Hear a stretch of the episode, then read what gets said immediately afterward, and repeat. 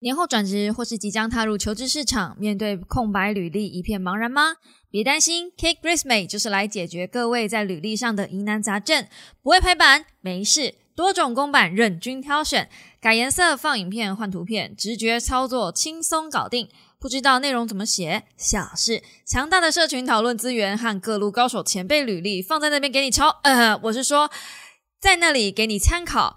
格式样式轻松搞定，履历写好了，又往哪里丢？哎呀，有网址可以直接看，还可以下载档案或列印，因应不同场合的需求。此外，K Resume 就是一个强大的人才媒合平台，除了各路知名外商或大公司，像是 Google、Png、Nvidia、汇丰银行、IBM、台积电之外，也有很强大的新创公司哦，像是 d c a r Pincoin、KK Company。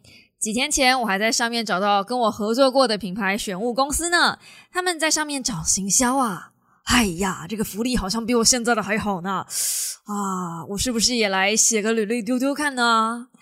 总之，薪资福利透明，不会乱配对，绝对让大家在求职路上一帆风顺。现在就从手机下载 K Resume App，开始体验最舒服的求职过程吧。更多详细资料放在资讯栏下方，关于了，请大家点开来看哟。我很不会说话，但我很实在。这是一个交换真心的节目。你好，我是 Nick 乌喵。我兄弟。Hello guys，欢迎来到乌喵的备忘录。星期一的一大早，你还好吗？现在的录音时间是十二月十八号星期天的六点二十分。没错，Nick 说要履行那个健康生活。I'm doing this, baby. I'm doing this. 我不是想要就是空口说白话，你知道的，随便说说哦。那口好像就说要调身体，每天都说要调身体，然后都说很忙很忙啊，然后没有在实际做的人没有。I'm doing this，好不好？我是认真的有在执行，只是我执行需要一点时间。OK，那么今天呢，看到这个影片标题以及开头的口播稿，大家应该知道，哎，今天是有干爹的。哎呀，这个掌声鼓励。是的，我们的 K Resume，不知道大家有没有去实际操作过了？那 K Resume，其实我那时候他们邀请我体验这个平台的时候，我心里面就想说，哈，啊，不就是跟做网页的平台有什么不一样吗？对我一开始以为那是一个快速架站的平台。有很多那种就是速成的网页平台，那后来发现不是诶，它是履历表诶，不是网站平台诶。嗯，它的整体操作真的超级直觉。就如果你现在想要改颜色，或是你想要新增内容，你只要在履历上就是点一下，或者点两下，或是点一下，然后右边可能就会跳出一些工具，反正就哦，好简单哦。当年想当年，阿姨十几年前哦，真的十几年嘞，还在那个职场上，你知道，在那边奔波游走的时候啊，都没有这么方便的工具哎。现在怎么世界变了？风向已经跟以前不一样了呀，丞相，现在真的好轻松，好方便啊。好的，那在感叹这个时间流逝的过程呢，就我也受到邀请来分享一下当年那一些我经历过很奇葩的那些经历。那其实那时候我在网站上发那一支 K Resume 的影片的时候，就有小猫在下面问我说：“哎，你凭什么帮大家看履历表？”嗯。我这边补充说明一下哈，我凭什么？嗯，凭一个不晓不晓得啦，不晓得凭一个我现在从劳方变成资方的身份，有没有资格帮大家看看履历表呢？就是现在我已经是一个能够聘请员工的一个身份了，那也确实明年我有考虑再开自己的公司，要来找真正的合作伙伴了。这个最后我们再来聊，就是为什么我想要找一个真正的合作伙伴这件事情。但呃呃，这个其实有有很大一个挂啦，也不是挂，就是我自己出的很大一个包这样子。那我也真的也很对不起小猫们这样。但反正反正这个出包的事情，我们就放到最后再讲，这样你们才会听完啊，是不是？好，那。前面这个资历的部分，就是我现在已经从劳方变成资方了。那还有另外一个身份是很特别的，是我不是台城青椒毕业的，但也让我混进去科技业里面工作，这样子应该也蛮有资格跟你们讲履历要怎么写了吧？想当初 能够混进去，你们知道，基本上啊，你要进科技业工作，如果你不是台城青椒，你至少要认识里面的谁。对，那我是在一个没有任何人脉的状态下，只凭着自己一届。的履历表就是那个履历表画的非常的呃，对，我的履历表是画的，画的非常的嗯炫彩斑斓，然后呃，跟一般人的履历真的很的有很大很大的不一样。以作品集来说，以履历来说，真的都是吸睛到一个不行，是烂的那一种。就是现在我以我自己现在的身份跟现在这个环境再回去看我当年的履历表，我会觉得当年敢用我的人真的都是很有勇气的一些人呢。那也我觉得以我自己这样的身份这样走过来，然后再加上我自己一路走来我的呃履历经验，也让我自己在谈薪水这一块有很大的一个跳动幅度，嗯。就是有一些谈判空间，我觉得也有，嗯，给也也是蛮能给大家参考的啦。所以我自己是用一个这样的立场在，呃，就是看大家的履历表以及呃给大家建议。那不晓得这样子我有没有资格，就是看看大家的履历表了呢？就是这边在补充说明，就是那时候我在网站上说，我在影片里面说，呃，说大家可以就是把你的履历表留在下面，然后如果我有看到，可以给你一点建议，这样子。对，因为确实啊，履历它其实就是代表了一个人还不认识你的时候的第一印象，所以我也觉得，如果今天未来有机会，你有机会设计你自己的名片，或是公司要给你名片的时候，真的要好好想一想，这个名片要怎么呈现。如果公司的制式名片，那就算了。可是如果今天是你自己，我其实蛮建议大家真的花一点小钱做一个自己的名片，哪怕这个名片。就算不是纸本的，像我现在的名片是电子名片，这个是不是改天又可以再拍一集跟大家分享了？就是电子名片其实也是个噱头，但是一拿出电子名片这个东西，人家对你的第一印象就会，哦呦，就是会有一个印象这样子，就印象加分。然后你去面对厂商或是陌生的环境，然后你要跟人家第一次交流的时候，去开发客户、开发客群这一块，你拿出一个比较不一样的东西的时候，是不是人家对你的第一印象会，嗯，有一点。就是 mark 起来的感觉。那我其实要做的就是这一块，就是履历表要做的就是 mark，就是第一印象。对，其实第一印象这件事情啊，嗯，说难不难，说简单也不简单。那你要给人家的第一印象呢？如果是在今天是面试的场合的话，我建议的第一印象通常不要是你。真正的太做自己的第一印象，你要拿捏在做自己跟人家喜欢的一个中间很微妙的分界点上。好，是不是越来越悬了？这件事情呢，我可以跟大家讲说，就是干净啊、整洁，通常都不会出太大的错误。但不会出错，也意味着你在这个场合里面通常不会留下太深刻的印象。所以穿的整洁干净。一定要的，头发一定要梳好嘛，然后脸上就是你知道的脂粉不要未擦嘛。那除此之外呢，你在面试的过程中，你的谈吐就可以做自己，因为你也总不希望你面试进去一间公司之后，你还要一天到晚就盯在那里吧。而且我自己很幸运的是，我在面试的过程中，虽然我拿的那个履历表就是非常的奇葩，很有特色。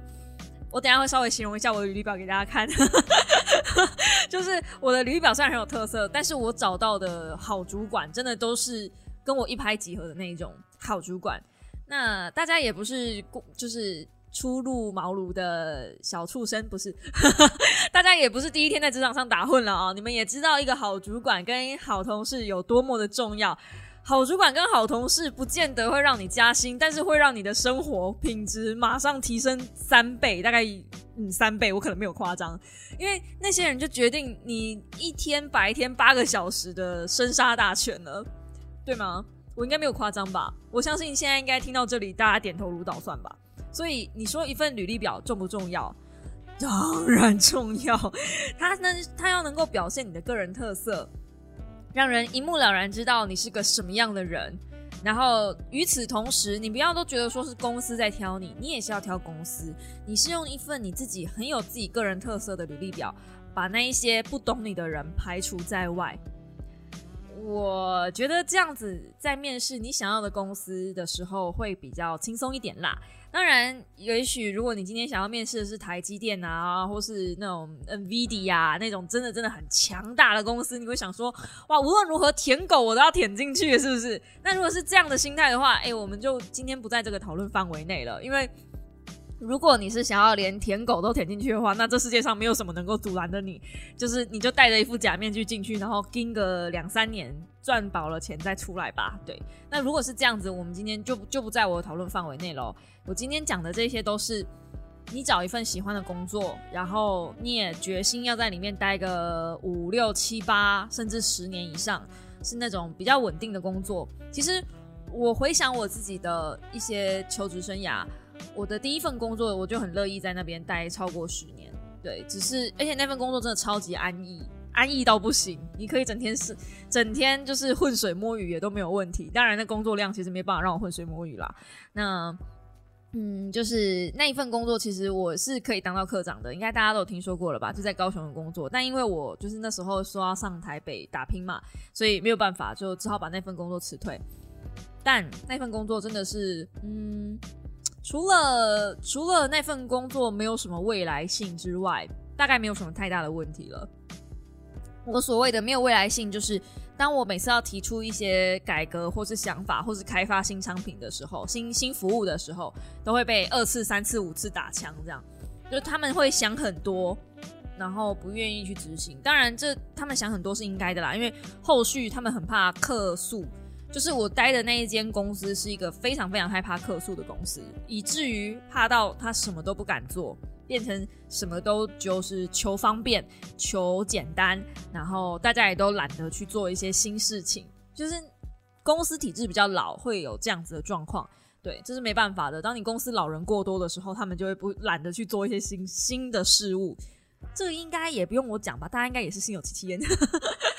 好的，那今天要来分享我的呃奇葩的面试经历嘛。我跟你们说，为什么我会说 KResme 是一间。一还不错的平台，甚至我觉得可能比一零四还好，是因为我之前在一零四面试过一间很奇怪的公司，那间公司哦，它就是只要你去面试而已，然后他要各种各式各样的人去面试，但你根本还没进到面试环节，你就只是在那边坐，然后填资料，填完资料他们就说好，谢谢大家就可以回去了。我不晓得你们有没有遇过这种嗯很奇怪的公司，我那时候去的时候是一间出版业界。然后他一直不断的要大家去写资料，我怀疑是他只是要收集大家的个资，因为这个真的太明显，你知道吗？或者是有一些平台会跟公司合作，然后就一直不断的开缺出来，但其实他没有缺，可是他为了要让这个平台方看起来有很多的公司在上面，所以他们就有营造出说，哦，我们这边有很多的各式各样的企业都有啊，但其实这些企业没有实质的缺，他们只是只有开一个类似空头的东西在上面，所以你就会浪费你的时间，浪费你的呃成本，因为你去你总是要花一些有的没有的交通成本嘛。反正那是一次我觉得非常非常奇怪的面试，然后主管也没有完全没有主管。那也没有任何的东西，然后我在那边还等了一个多小时，然后填资料，一个多小时之后他才把资料拿给我，要我填写，填了半个小时之后他就叫我离开了，说有呃进一步消息会再通知我。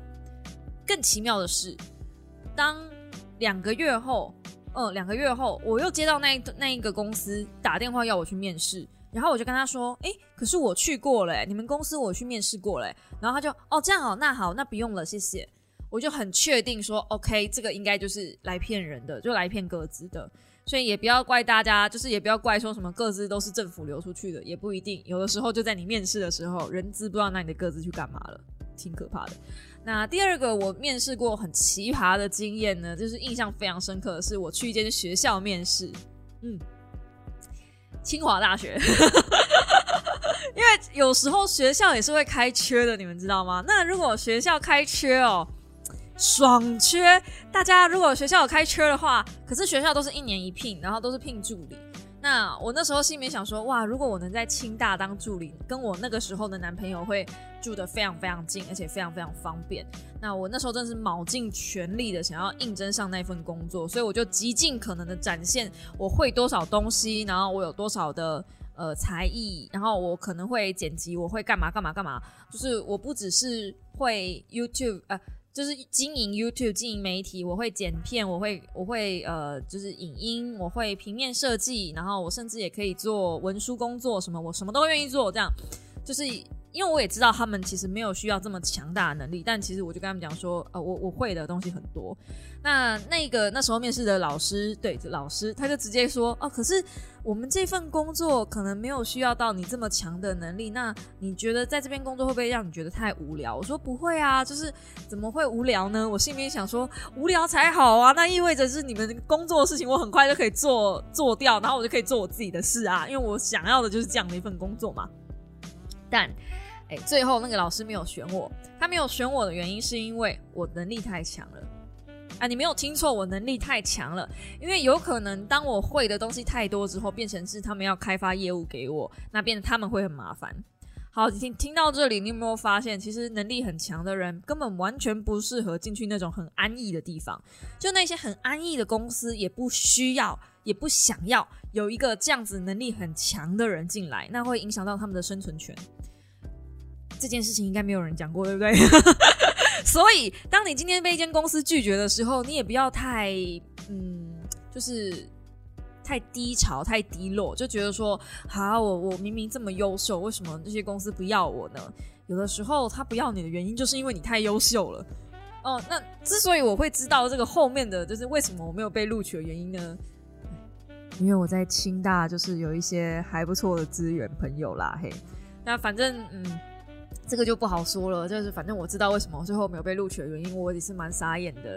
然后跟我一起傻眼的还有我的家人们，这样就是心里面想说，好像还有因为这样子哦，还有因为那种能力太强会被退掉的哦，就真的是想都没想过。好吧，那后来呢，就是一直汲汲营营在清，就是清新竹、清华那一带找工作嘛，因为那时候。那在在新竹找工作，应该是我人生中最低谷的一个时期。在新竹真的找不到我要的工作，就是我以为我能力这么强，应该到哪里都不会饿死。哎，就是新竹会会让我饿死，因为新竹唯一能够找到一份跟我的能力相当的工作呢，那一份工作是呃活动跟活办活动的一个公司，然后他因为要办活动，所以很多大型的看板要输出嘛。然后也有一些，嗯，平面设计要做，因为是有一些活动宣传。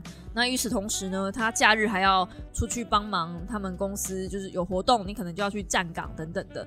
所以它等于是一间行销活动公司，然后是一间非常非常血尿的公司。那一份薪水我记得好像才开个两万八还是两万六的样子吧，在新竹哦，两万六两万八，如果你还要再租房子，哇靠，那根本没办法吃饭。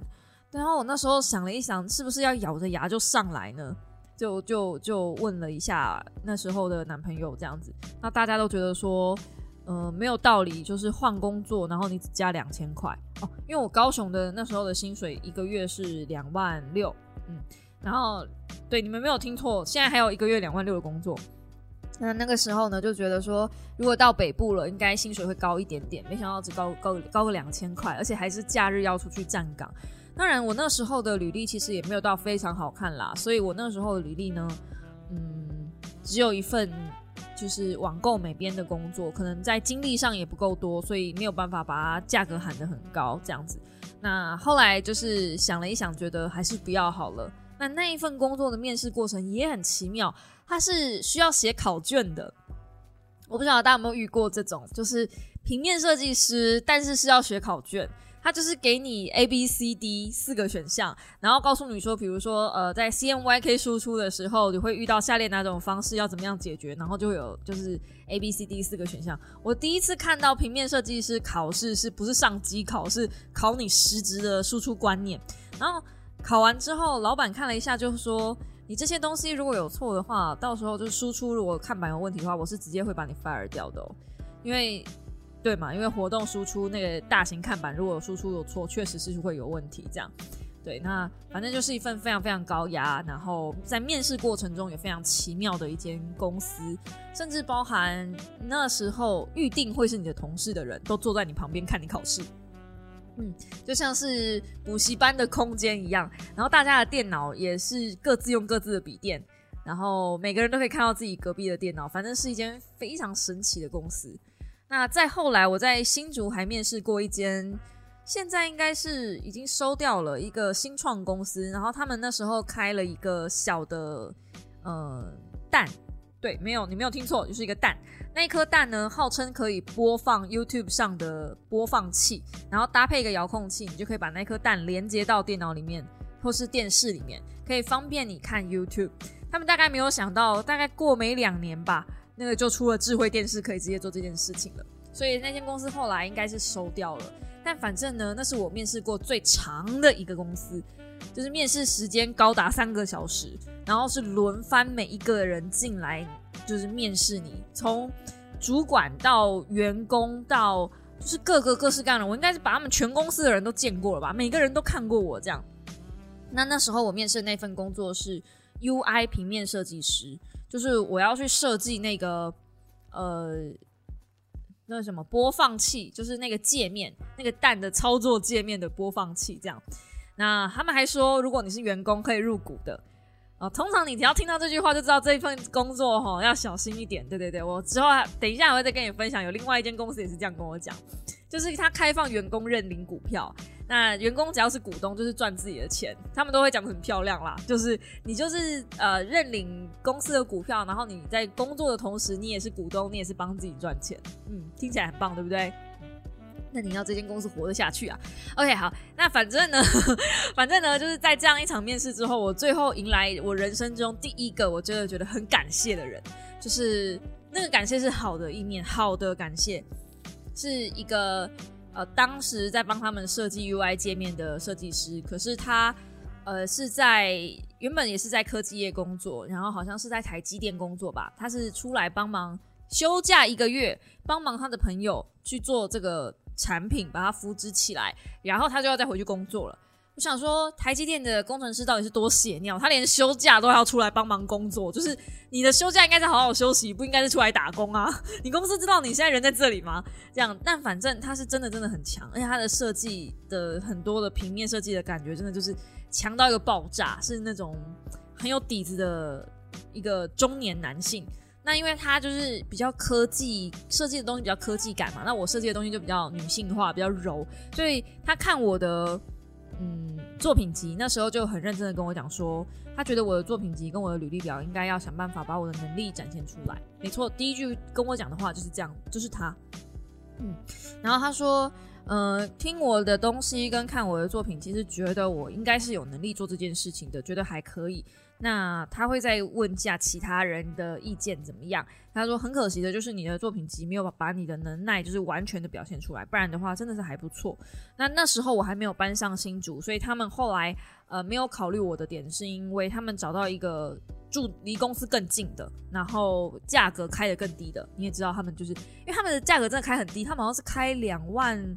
两万三还两万四一个月哦，比我现在的工作薪资还低，所以有可能是因为这样子，所以他们才没有录取我。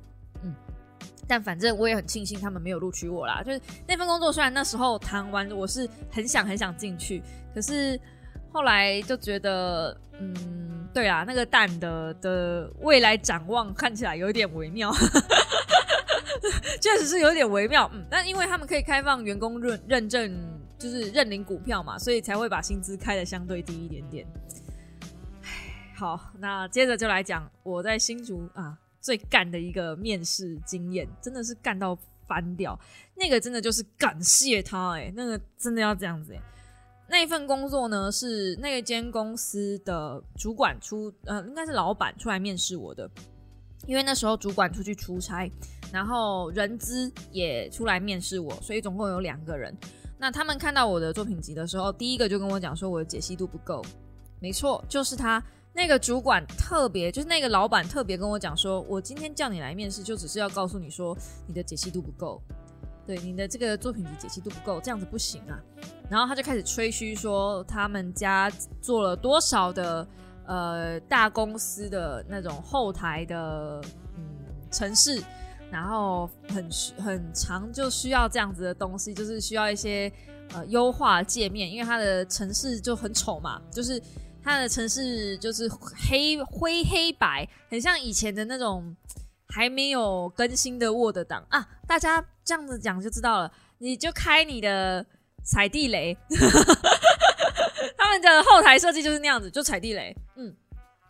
灰色的，然后简单的字，然后甚至连字体都是标楷体，就是一个非常非常丑的界面。然后他就说他们想要找一些就是来帮忙设计 UI 的人。那可能呢，还会再帮忙做一些美工设计呀，就是电子报那些东西呀，然后还有做一些就是公布栏排版啊，呃，平面设计等等的。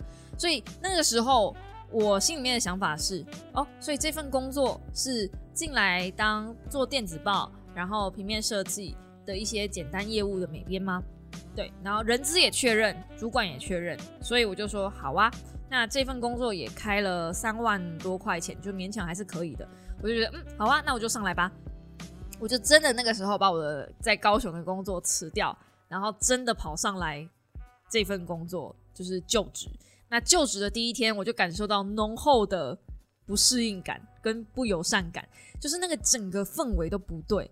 那那个时候他们是没有配电脑给我的，所以我第一天等于是就拿着一台旧笔电，然后里面也没有任何的 Adobe 的系统，完全都没有。我就问说，呃，怎么那为什么怎么弄 Adobe 怎么都没有这样子？那那个时候的主管才出差回来，我才第一次看到我的这一组的主管。然后呢，我这一组的主管我就一直去问他问题嘛。然后后来才发现呢，不是不好意思哈，他要的就是一个会写程式码 UI 设计的美编，而且他要的是啊直接写程式的那一种，不是真的去美化前，等于他要的是后台，不是前台。嗯，因为他所有的城市的背景都写在 CSS 里面，然后全部都是后台的界面的那个东西，完全跟前台一点关系都没有。然后他他那时候在问我说：“那你会切板吗？然后你会呃网页设计吗？”我心里面想说这些东西本来就不在我们原本的就是面试范畴里面啊。那个时候我还不会，我先跟你们说，那个时候我还不会，那时候就被洗了一脸。然后最后主管就跟我讲说。他他他自己跑去跟人资讲说，呃，他应该这个应该不适合我们用，就是这个应该不是我要找的人。然后我心里就想说，Hello，你不觉得这件事情应该要在我离职之前，甚至我上台北之前你来跟我讲吗？上新竹之前来跟我讲吗？然后我也跑去跟人资讲，因为我觉得，呃，这样这份工作真的有点怪。然后我连前那那一间公司，我连前三天吧，我好像待不到一天。第一天我就跟主。人资讲说，那你们这样我要走人了，就是就是这跟原本谈的内容也不一样，就是原本谈的内容应该是做电子报，然后应该是平面设计为主，但你们后来要我做的都是 UI，都是那些就是有的没的，那些我本来也就不会，就你们面试的时候也没问我这些东西我会不会，啊，我本来也就不会，嗯，那是我人生中最大的羞辱吧，就是就真的是感觉很羞耻这样子。那那个时候还有在公司的另外一个男生，他还跟我讲说，男生嘛，就是一个中年男子，他那时候也是一副看好戏的心态，他就说你一定待不久啦。他说你那个职位我之前就面试过了，我之前也是这样被骗进来，就说什么要应征平面美编嘛，然后优化嘛，结果都不是都没有，所以最后我就跑来做这个，然后我就看了他一下他在做什么，他现在在帮公司订便当。他是负责帮公司订便当、弄茶水，然后最后就边去人资，就做一些打杂的业务。我心里面想说，那表示这一份工作的这种东西早就已经发生过了，怎么会还在发生呢？那个真的是有够夸张诶，现在要把人资吊起来打，不然就是把那个主管吊起来打。还有小猫跟我说，我记得当年这个这故事我有在直播分享过，然后那时候有小猫跟我说是可以去告这间公司的。这间公司我现在已经查不到了，我在想会不会是倒了？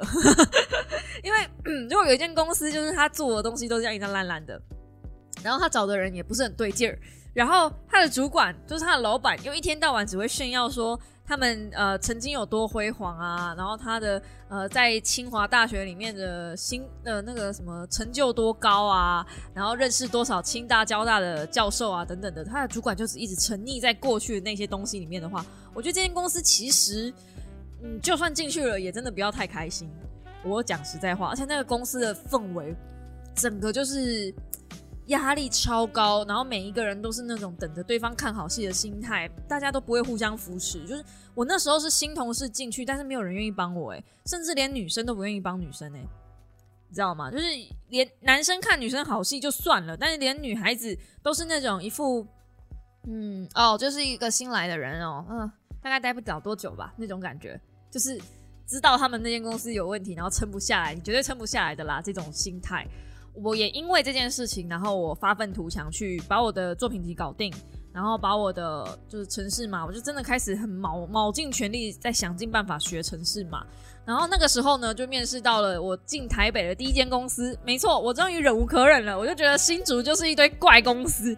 新竹要找到一间正常的公司实在是太难了。新竹如果要有正常的公司的话，就是瑞昱啊、台积电啊，只能进科技厂了吧？那那个时候我的男朋友，我那个时候男朋友又是呃清清大毕业的嘛。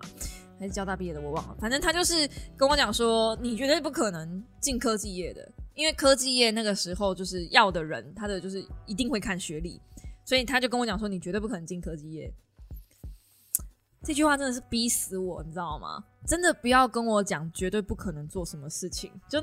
如果我确定我做得到的事，然后你跟我讲我绝对做不到的话，我他妈就会做给你看。我就是那种经不起激的人。反正我的下一份工作呢，就到了台北。台北之后，我进去一间叫做“揪好卖”的公司，那是一个呃八六小铺底下的一个直销营运公司。现在好像倒了吧？但反正呢，哎，我怎么待过的店都倒了？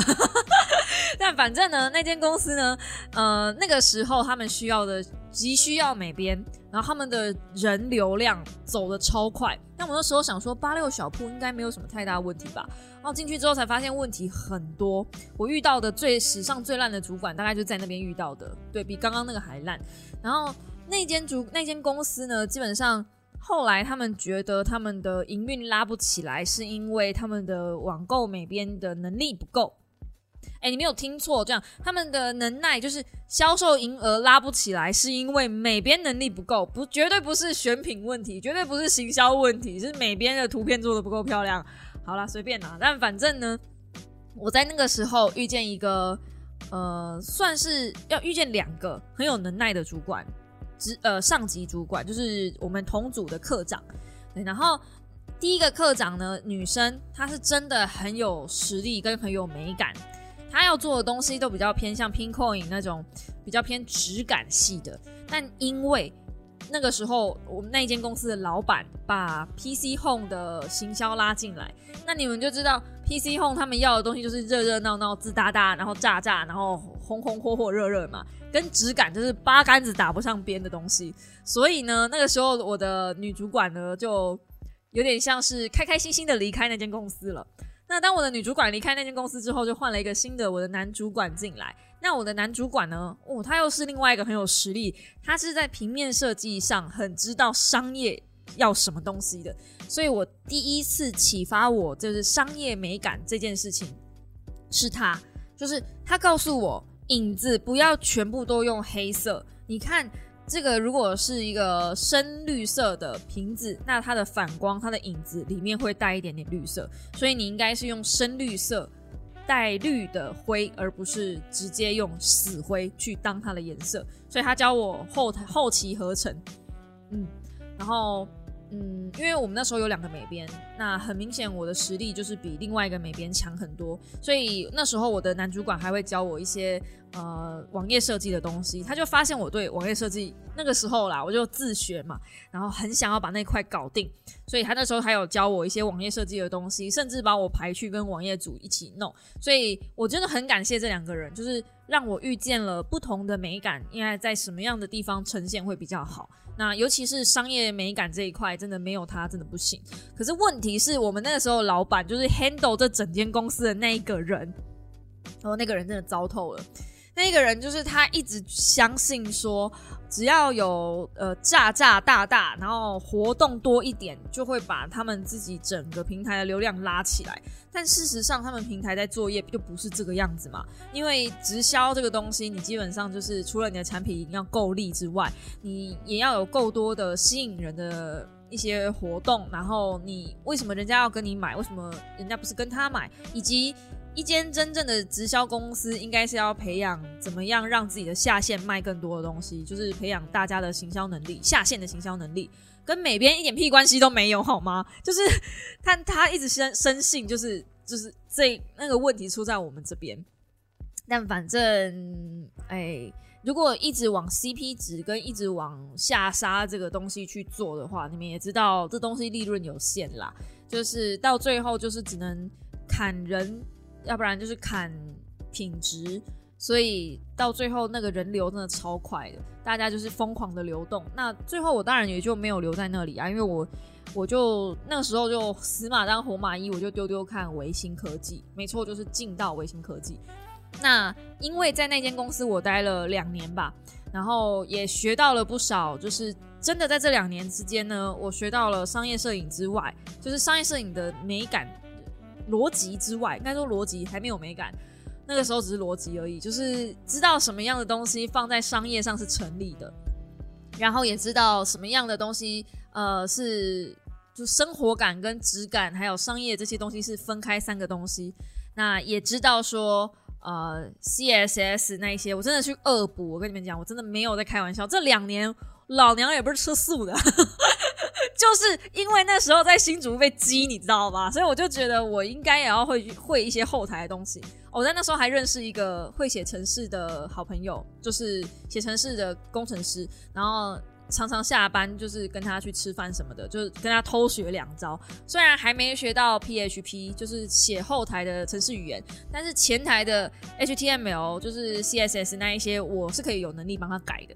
那就反正另外一个美编就没这个能耐嘛，那那就这样。那反正呢，就是那一年的过年，嗯，就是差不多这个时候，我就跟那个主管讲说，因为那时候就人流超多，超多人要离开。那一年的过年，我离开的时候大概有十五哎七八个人要走吧。那间公司是小公司，七八个人大概走一半了，连人资都要走，就很夸张。人资是主管的人哦，是那个大老板的人哦，然后他还要走，连他都待不下去了。那那个时候主管就问问大家说还有谁要走？我那时候就没出声嘛，因为那时候还没有收到呃维新的面试邀请，就是确定通知。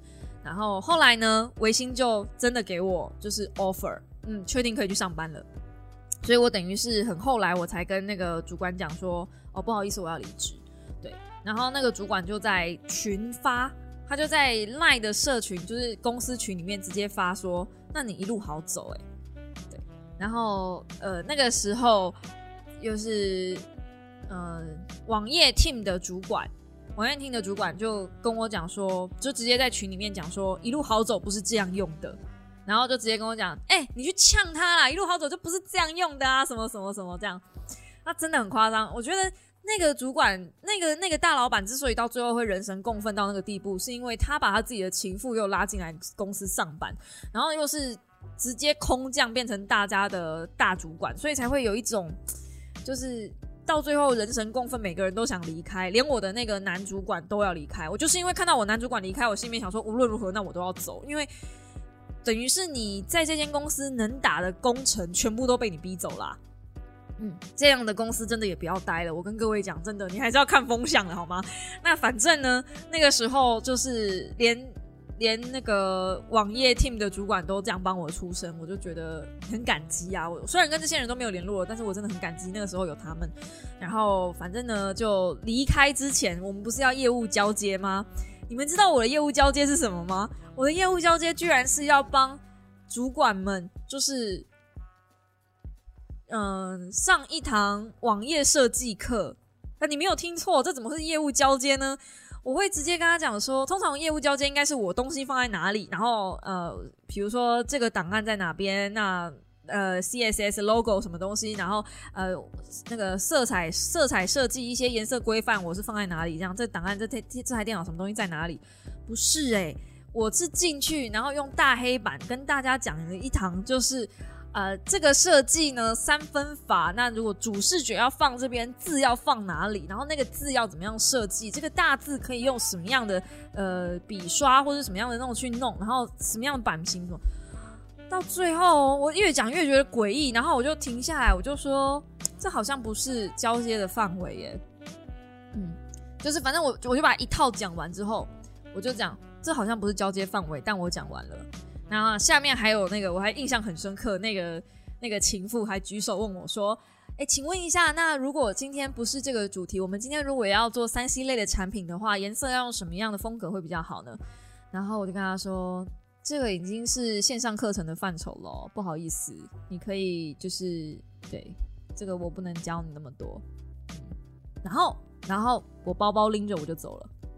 嗯，对，那是我后后来我就进维新科技了嘛，然后进维新科技就就是另外一个故事了。嗯，好，那讲这么多，其实呃，我那时候在维新科技面试的过程也很有趣啊。前面那一大堆都是我失败的，算失败吗？就是一大堆我印象比较深刻的一些面试经历。但是维新科技的面试经历也是一个很有趣的面试经历。呃，如果你今天想要进一间公司，那间公司的履历、呃学历很明显跟你的匹配不上，那你一定要展现出你对这间公司的热爱。哎，先说哦，不是因为我是要进去舔狗，我才 我才展现我对维新科技的热爱，是我本来就很喜欢维新，好吗？在打电动的，到底哪一个人不喜欢维新啊？就当年你要你要溯及当年，其实现在维新也蛮强的，就是。当年那个时候，维新是有有赞助战队的。然后那个时候，我又很喜欢看实，我现在还是很喜欢看实况啦。所以呢，维新在我心中就是能进去面试，我已经就是我是不本来是不抱任何希望，我就进去面试。然后那时候进去面试的时候，我还印象很深刻，我就像个像像像呃乡巴佬参观，就是很开心这样哇哦哇这样子。对，就是一直保持着这种很嗨的、很 hyper 的情绪，然后跟老板在谈的时候，那时候跟主管谈，然后还有跟呃嗯，应该说跟科长谈，还有跟主管谈，这样子跟他们两个谈，然后他们两个也觉得就是我是一个很活泼的女生。你没有听错，我是个很活泼的女生，因为那时候我真的很嗨，你知道吗？就是哦，是维新的哦，那个那个主机板是我现在在用的主机板的哦，这样子，对，基本上就是保持这个情绪，然后哦，那条龙啊，这样子，嗯，对，嗯，一直都是这个情绪。然后，嗯，我的主管其实看了很匪夷所思，他看了也也痴痴笑，这样子，他就呃觉得怎么会有人喜欢维新呢？然后我就跟他说：“哦，因为我有在玩电动啦，这样子。然后我因为我主管是不打电动的人，我主管跟我的科长都是不打电动的人，好奇怪。那他们为什么在微信工作？反正他们是不打电动的人。然后我我就在那边侃侃而谈我认识的维新战队。哎，你没有听错，我认识的维新战队，然后维新赞助的战队啊，维新的呃。”显卡我用过哪些啊？然后主主机板啊等等啊，你们应该感受得出来，我现在情绪是比较高昂的，所以我很显然的进去那间公司是理所当然。嗯，那这边我给大家的建议就是，如果你今天想要换工作，或是你想要进去一间公司工作，反正 anyway，你只要在面试的场合展现出你对这间公司的品牌价值，还有这间公司的产品是有高度热忱。那其实你真的八九不离十就很稳了，因为公司其实要找的也是一个嗯稳定在里面工作的人，他们就是不要找那种来这边只是来混口饭吃的。当然有些人是来混口饭吃没错啦，但是嗯理所当然的就是希望能够比较好一点嘛，就是混口饭吃之余还能够喜欢我们这间公司不要走，这是最好的。所以当然他就想要找一个待比较久的人。那反正嗯。我那时候就进去了。那进去那时候，我印象非常深刻的是，我只开我薪水只开三万二。嗯，只开三万二的原因是因为其实已经比我原本的公司，就是跟我原本公司差不多。好像在我那时候好像在就好卖，好像是两万八吧。嗯，好像两万八还三万，三万。好像没有到三，好像两万八、两万九那边而已，就是没有破三。那我给我自己的心里面想法是，我换工作我就至少要破三或维持，所以我就开一个三万二。然后我的主管那时候问我说：“你觉得你自己价值多少钱？就是你自己的能耐值多少钱？”然后我我这个回答我印象太深刻了。我跟他讲说：“我觉得我值四万。”我觉得我值四万到五万一个月，但是呢，我知道你们也不可能用一个没有经验，然后又呃，就好像就是没有经验、没有学历，然后只会空口说白话的人。所以我跟你说，你用三万二聘我就可以了，三万二我就 OK 了，这样 有没有？自己砍自己价？哎，你们，你如果你你今天你如果是老板，样我们我们换句话说，让你比较有感觉。这件衣服，我跟你说，穿起来就是有个一千五的价值。但我今天更是你，你今天我们就是个缘分，做个朋友，我卖你五百八就好，你买不买？你买呀，你一定买呀，开什么玩笑，你一定买啊！所以如果今天有老板问你你值多少钱，妈这句话就是要让你杀价的，你懂吗？你要把你自己原本的身价抬得很高。我在我第一份工作也是这样子，就是你要把你自己的身价原本抬得很高。比如说老板问你说这份工作你觉得如果一百 percent 的话，你可以做到多少？直接写九十九啊，你不用跟他客气。我那个时候就真的，我第一份工作。呃，在面试网购美编的时候，第一份工作，老板问我，你这份工作可以做到百分之多少？我直接写九十啊，然后我就跟他说，剩下的十 percent 是因为我没有摸过雅虎后台，但我只要摸过后台，我有相信我，我有能力跟你百分之百保证，那个我一定可以做得到。你就是有这样的自信啊，要不然人家用你干嘛？所以如果今天主管问你说你值多少钱，你不用跟他客气，你就是跟他说我就是个值个五六七八万。但我们今天就当交个朋友，因为我真的很想进这份工作，公就是我真的很想要这份工作，我真的很想进这间公司，你给我三万二就好了。我主管最后给我三万六，我相信他给比别人更高。你知道吗？就是后来我有辗转，就是去探听一下我身边的朋友的那个行情，应该是他们更高。可是因为那时候三万二真的很低，就是在我主，这是我这是我主管自己讲的，他说三万二在台北没办法过活吧？我至少给你三万六吧。他自己加薪的哦，这不是我加的哦，你懂吗？你懂吗？呃，我也不讲说到底这样子是好还是不好，因为。在维新，我那时候其实不知道维新其实是呃会给大家这么多的年终的，好像听说啦，是我进去那一年开始，维新开始起飞。我进去的时候，维新的股价还是在四十几块、三十几块、四十几块那边。然后，哎，还有有这么金有这么高吗？还是还是二十几、二十几、三十几那边？那反正我离开的时候，维新是九十几块，那现在维新已经到一百多块了，嗯。所以，我不敢说是我的功劳啦，但基本上就是你知道的。我觉得我认定维新是一间很好的公司。这样，如果你们能够被骗进去的话，就这混混当当也是给他骗进去这样。因为他一个这间公司有那个时候他名目上没写，他就说保证十三个月。可是夯不啷当，我们我在公司里面最辉煌的那一年有发到过二十个月，嗯，三万六二十个月也很了不起，而且还有一些就是。呃，旅游补助啊，然后通常旅游补助都用不到啦，你知道为什么吗？因为你没有时间去放假，直接给你钱这样。对，然后就哎，直接给我钱，然后我网购比较实在这样，因为他们不可能不可能有时间放假啊。当然，它有一些假期是你必须一定强迫要放完的，所以每年到年底的时候，大家都很痛苦，就轮流排假，因为就不可能同时间出放假，你知道？就是轮流排假，然后想办法放一两天这样子把它放掉，这样，反正。嗯，在维新科技的日子是我人生中最辉煌、最快乐，同时也是最痛苦的那三年。这样真的学到很多东西，然后也呃学会很多人情世故，然后瞬间长大。嗯，真的是在里面瞬间长大，大概是真的就是维新科技了。好，面试经验大概就是这样子。那其实讲了这么多啊，我觉得我在前期之所以面试会这么坑坑巴巴。就是一直遇到一些很奇怪的面试，主要是因为那些面试的公司真的都不是很透明。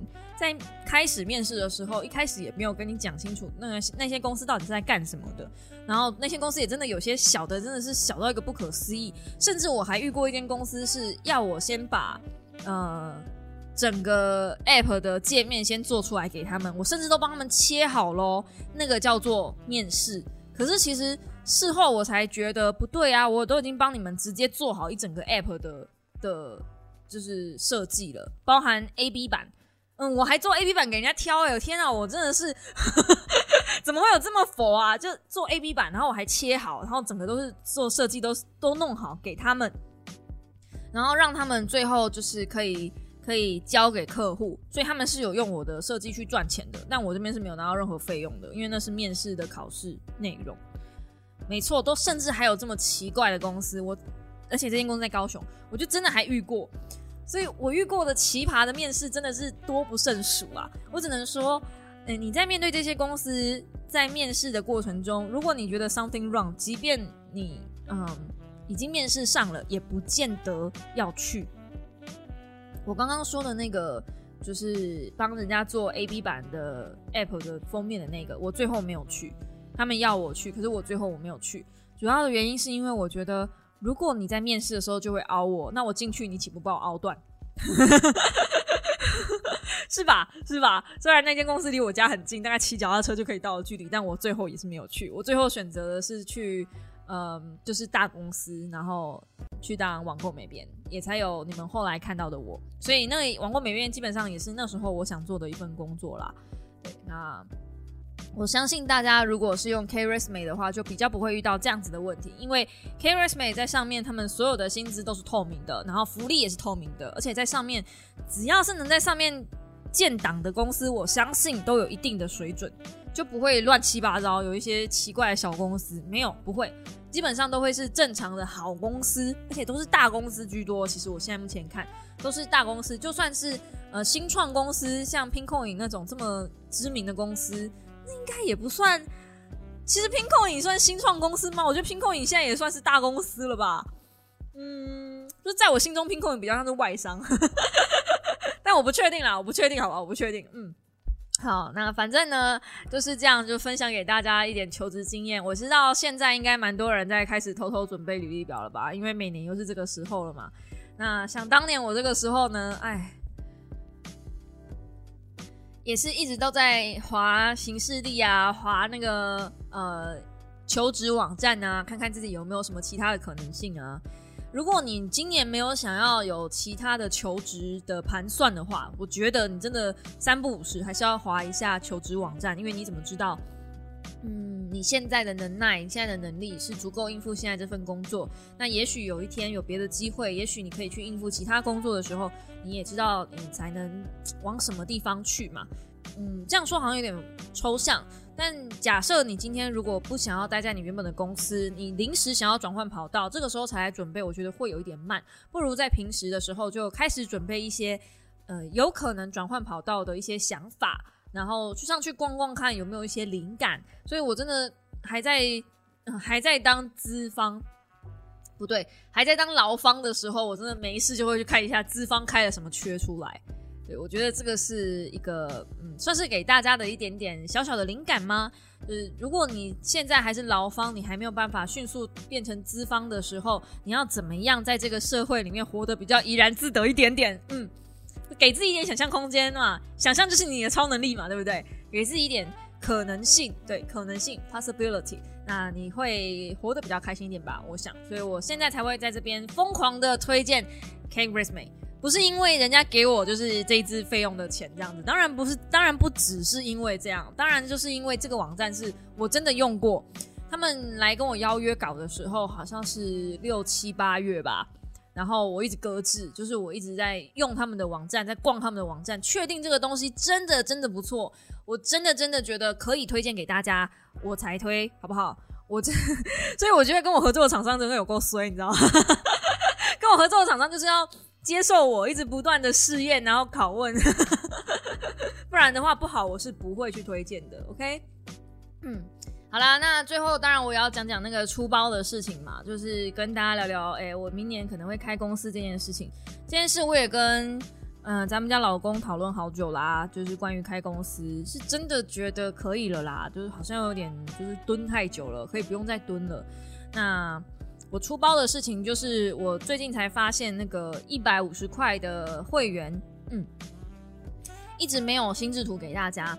那这件事情我真的真的真的真的真的很抱歉，因为我自己也忙到没有去注意到这件事。那上一次发心智图已经是六月份了吧，如果我没有记错的话。然后到现在十二月刚好就是半年。对，那这半年其实我心智图一直都是委外给别的人做，就是叫利勇的小猫。那我一直觉得我们是保持着一个，就是因为当初我在征招心智图合作伙伴的时候，我那时候就看到他的笔记做的不错，那也是觉得他的东西就真的很棒，所以我才问他愿不愿意合作，那他也说好，嗯。结果我没有想到呢，就是他后后半年呢，就真的也忙，他自己可能也忘记，然后我也没发现，我也忘记，所以我们的东西就这样搁置了。那后来我才发现说，为什么我的会员掉这么快，我也没有去留意到。那才有小猫跟我 feedback 说，哦，你那个心智图都没有，就是就是正正常的产出，感觉就是像在跳票一样。我才发现说，哇靠，真的对耶，我就是跳票了半年。那我自己身为老板，我也没有去盯下面的合作伙伴，所以我也有错，就是我这边也有错啦，就真的真的很抱歉，这样我我我在这边给大家磕头了，这样，所以。嗯，我现在在问那个小猫，问他说明年还有没有办法持续合作这一 part。那如果没有的话，呃，基本上心智图这个部分我就是会取消了。那这半年呢，就是空头支票的部分呢，如果你有觉得就是你你不想支持我，你是纯粹的想要买这个心智图，而我没有照常的交给你，那你可以来找我，我。我我就想我退费给你吧，不然我能怎么办呢？我退费给你吧，不然 我也不知道该怎么怎么去补偿大家。我有想过说，不然我买东西送大家，但也好像很奇怪。然后一百五十块嘛，我们这边算，嗯，我其实真的也没必要骗大家这个钱啊，就是一百一百五十块，一百五十块乘以六个月就是九百块，然后我还要被 YouTube 抽抽三分之一，所以我就是。这半年我拿大家六百块，这样子就等于一个月拿大家一百块。对，那本来会员这个东西，我看其他的 YouTube 频道大概都是以支持为主，不会有额外其他的产出。那我是不太好意思就这样子拿大家的钱啦，所以我单纯就觉得说，好吧，那我就嗯，就是额外找一个服务这样子给大家。对，但。心智图这个东西，我后来去看后台的数据，其实使用心智图的人真的没有很多。就是这个会员人数，目前加入一百五十块的会员人数有三十六个人，那基本上每天就是用这个心智图的人不到十个人。那我那时候就觉得说，如果大家没有反馈，好，就是我其实连我自己都不用心智图。其实心智图这个东西连我自己都不用啊，就是就是一个嗯。怎么讲呢？我觉得还不如提供我自己的阅读笔记，可能好像还比较实在一点点。但有一直想要做这一块，就变成这个一百五十块真的很尴尬。就是一个我想要提供一点东西给你，但是其实说真的，你也就一个月给我一百块，我要怎么样提供什么东西给你？然后我能够再提供什么样的价值出去，我也不知道。那我要再额外再产出一些东西，说真的，我时间已经全部都卡死了。除非我教大家怎么拍照吗？不知道，所以我这个一百五十块的会员，我真的想要，就是如果明年小猫它没有想要，没有真的忙到没有办法再产出心智图了，这一百五十块的会员我可能就会关掉了。对我就是呃，就不要开放给大家，或者是我就纯粹就直接在嗯上面写说，就是单纯的支持，对，就没有什么额外的服务了，毕竟。你们去看其他的 YouTube 会员频道，他们大部分都是纯支持啊，没有在做额外的什么其他东西。如果有，也就是一些会员影片。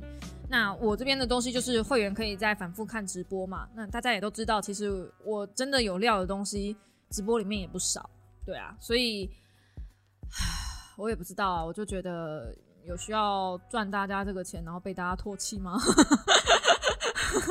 好像好像也不用啦，对我觉得如果你不想支持我，你就真的离开没有关系，这样子。那我跳票的东西我自己会想办法处理。就像我刚刚讲的，如果你真的觉得哦，这半年来我被你骗都没有拿到心智图的话，你来跟我说，然后你来把你你提供那个订就是会员的那个订购的那个就是历史资料给我，然后这半年的费用我退给你，这样，嗯。就没有关系，就就我我我不想要，我不想要，就是就是，嗯，好像背上了一个开空头支票的罪名这样。我是啦，我是，好不好？我是，但是我也没有想到会这样，就就我一直以为，呃，大家是合作伙伴，所以他就会产出给我，我也信任他，就是会产出给我，他就反正他就准时交件，然后我就我就给他，对是给他费用，然后我们就发文这样。就是一个，我本来想说，我真的把这一切想的很美好，就是大家会自动化产生，不需要我去叮嘱什么东西。但事实上是，就人都是有惰性的，就你没有去叮嘱他要什么做什么事情的时候，这个自动化很自然而然就会被其他更重要的事情所取代了。对，是我想的太美好，是这边是我的过错，对我我承认是我的不对，所以，嗯，我也在考虑说明年。明年如果真的自己开公司，有了自己的工作伙伴之后，真的自己当老板，我呃才会有比较多的心思，或者是可能性，或是规划来规划其他的东西吧。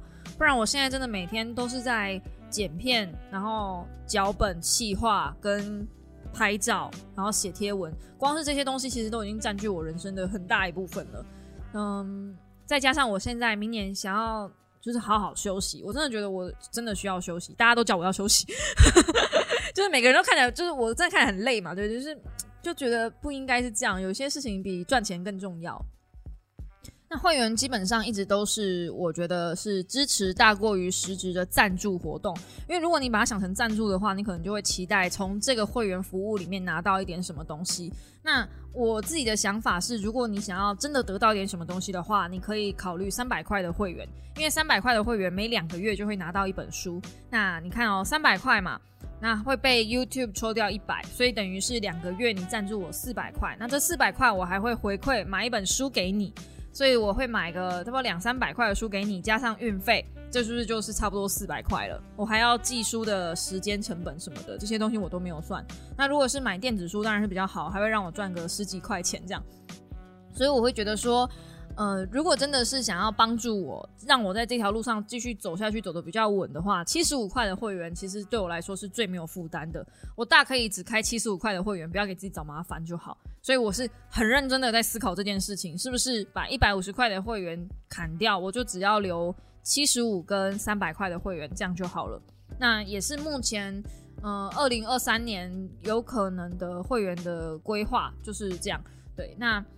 真的，真的就对那个一百五十块会员很抱歉，因为我能够想到的这半年来没有对你们做任何的弥补，或者是 任何的一些方案啊，你你就是嗯补偿好了。如果你是有加入一百五十块的会员，然后你想要一点什么补偿，或者是你想要一点呃退费或什么的干嘛的，你都可以来联络我，我们来讨论看看要怎么样嗯把这个费用补偿给你们，或者是。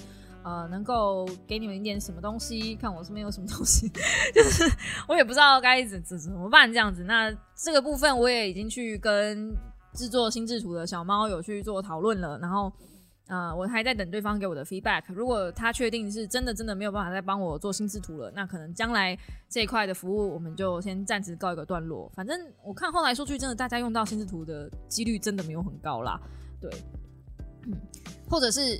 嗯，你们有觉得心智图这一块有需要留着吗？也可以再跟我讲，那我再来找人再制作，或者是你有制作心智图的经验，然后你也觉得你可以稳定产出一个月一篇，你也自告奋勇的愿意把这一篇卖给我，那也可以来找我，就是都可以来聊聊这样，因为明年。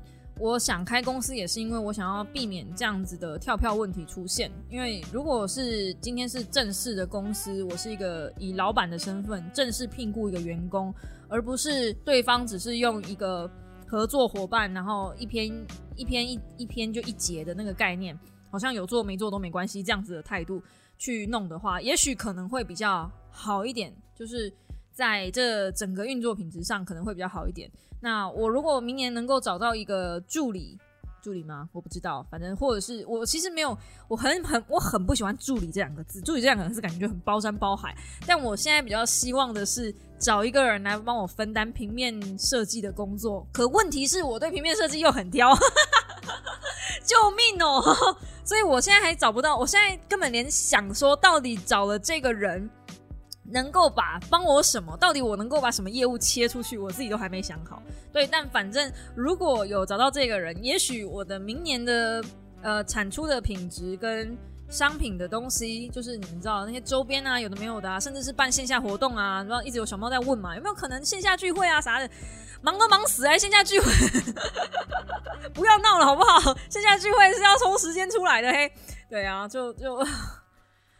经营的这个过程真的充满了各种各式各样的困扰啊！只有我一个人，真的是一双手难敌四拳的这种感觉。嗯，但烦恼就是。怎么讲呢？这就是自媒体的烦恼有趣之处吧，这就是经营有趣之处吧。我的所有的决定，如果不做了，也不会知道这东西到底对还是错啊。如果说今年做了一件让我做，就是今年回顾一整年我做的最后悔的一个商业性决定的话，大概就是我做了一只呃小熊猫猫吧，真的花了一笔大钱，然后结果发现我根本不会用它，就是嗯嗯嗯嗯，还嗯对，就是就是游戏的时候可能开来玩玩，但是真的要让他在我的频道出现吗？我又有点犹豫这样子。对，然后呃开了社群，想跟大家沟通，想跟大家聊天，但发现就怎么横竖聊的都是那几个人，就哎，好像就是离不开的回圈呢，一直都会是那样子的感觉，所以。我也很希望能多一点点空间跟大家多聊聊，但好像发现大家还是比较喜欢在 IG 上私讯我，嗯，那能怎么办呢？就也不知道怎么办啦。反正再给我一点时间，让我思考一下，就是咱们咱们的二零二三年啊，到底该怎么样的进行？就本来是想要开发一个绘本的节目，但是已经有人跟我说，绘本节目是铁亏不会赚的哟。哎，还亏哦！我这个东西还亏哦！我的 YouTube 频道都没在赚钱了，还亏哦，好怕呀！还能不能经得起这样继续亏下去呢？哎呀，好怕呀！反正我们就且看且走吧。那最后最后的最后，就是再跟大家说一句，真的真的对一百五十块的会员小猫们万分抱歉，这半年来真的是辛苦大家，委屈大家了，对不起，这样。如果你们有任何就是觉得不满意的地方，就冲着我来吧。嗯，那我们来看看怎么样解决啊？假设你们就是对要要，我们来看看怎么样解决。嗯，再麻烦你们到 DC 群去敲我了，感谢大家，真的真的很抱歉。对，就是关于跳票的部分，很抱歉。嗯，好的，那么嗯，我们就下个星期一同一时间五秒备忘录再见喽，大家。拜拜，拜拜。